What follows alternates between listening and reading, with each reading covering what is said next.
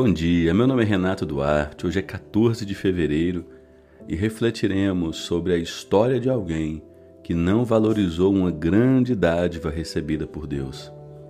E o texto da nossa reflexão é Juízes, capítulo 16, versículo 20, que diz: Então ela gritou: Sansão, os filisteus vieram atacá-lo. Ao acordar, ele pensou: Farei como das outras vezes e me livrarei deles.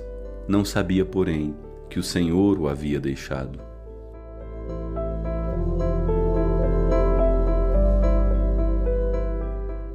Sansão foi mais que um israelita comum. Desde antes de nascer, ele foi escolhido por Deus para ser uma poderosa ferramenta contra os opressores de Israel.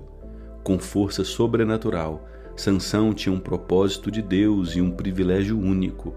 Contudo, ao longo de sua vida, Sansão muitas vezes agiu com leviandade diante dos seus privilégios. Por orgulho, impulsividade ou desobediência, Sansão desonrou o propósito de Deus. Juízes 16, verso 20, ilustra um desses momentos, onde sua confiança estava em sua própria força, esquecendo-se do Deus que lhe concedera tal dom.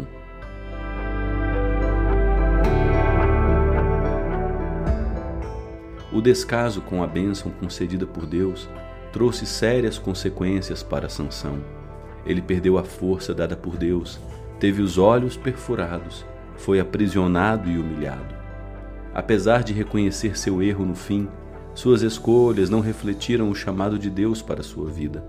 A força que antes trazia alegria a Israel tornou-se por momentos uma maldição para ele por se afastar do Senhor. Essa história nos desafia. Assim como Sansão, todos nós recebemos bênçãos de Deus. Mas o que fazemos com essas bênçãos? Valorizamos e reconhecemos a fonte delas? Ou nos tornamos complacentes, esquecendo-nos de Deus e agindo com desobediência?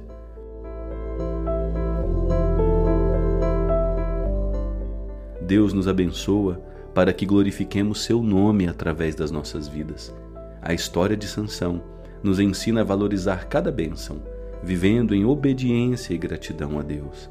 Que hoje possamos refletir sobre nossas bênçãos, lembrando que são dádivas de Deus e que possamos honrá-las vivendo em obediência e gratidão ao nosso Senhor e Salvador, que nos convoca a glorificá-lo em todas as nossas ações. Tenha um excelente dia e até amanhã, 15 de fevereiro, se Deus assim o permitir.